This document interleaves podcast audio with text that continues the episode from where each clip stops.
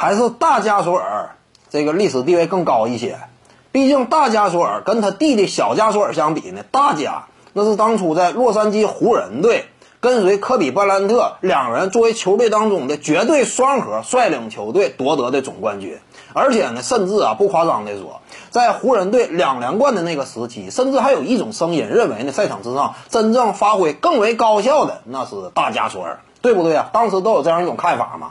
哎，当然，就目前我们的眼光回看那段历史的话，那么你能够更清晰的发现，毕竟科比布莱恩特他是在赛场之上真正的进攻端的发起者嘛，进攻端他是真正吸引火力的。你要说效率稍微低一点，这个你要是篮球经验足够丰富的话，你也能够认清楚，哎，他实质上的这样一种第一核心的作用，给科比布莱恩特这是毫无问题的。哎，当然话又说回来啊，你不能忽视大加索尔在那两个冠军当中他发挥的作用与价值。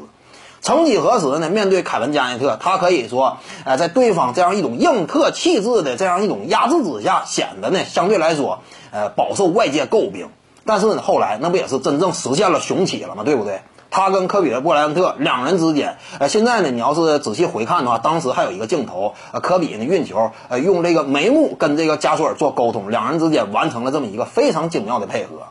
呃，只有现在来看呢，这个科比布莱恩特，你要说问他的话，他内心当中真正整个他的职业生涯里最好的一位队友是谁？我估计啊，科比布莱恩特他内心当中都会选择大加索尔，因为毕竟大加索尔呢，他为人呢各方面也相对低调，啊，他就不像说奥尼尔跟科比合作的那个时期呢，可能说各方面要压科比一头，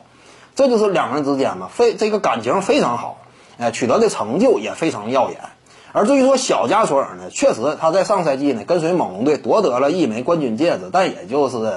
这个怎么讲呢？他不是那支球队的真正呃什么核心嘛，对不对？你不能说小加索尔呃他是那支球队的双核啊，甚至三核之一，他只能说呢是一个呃有着准巨头级别实力的这么一个在赛场之上呢呃发挥一定关键价值和作用的这么一位球员，但他并不能说是纯粹的核心之一，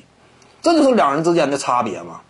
你至于说这个常规赛当中的表现呢，小加索尔和大加索尔相比呢，还得说他哥呃整个生涯呢维持的更加稳健。嗯，生涯就常规赛这个角度来说呢，表现还是大家也是更强一些。各位观众要是有兴趣呢，可以搜索徐静宇微信公众号，咱们一块聊体育，中南体育独到见解就是语说体育，欢迎各位光临指导。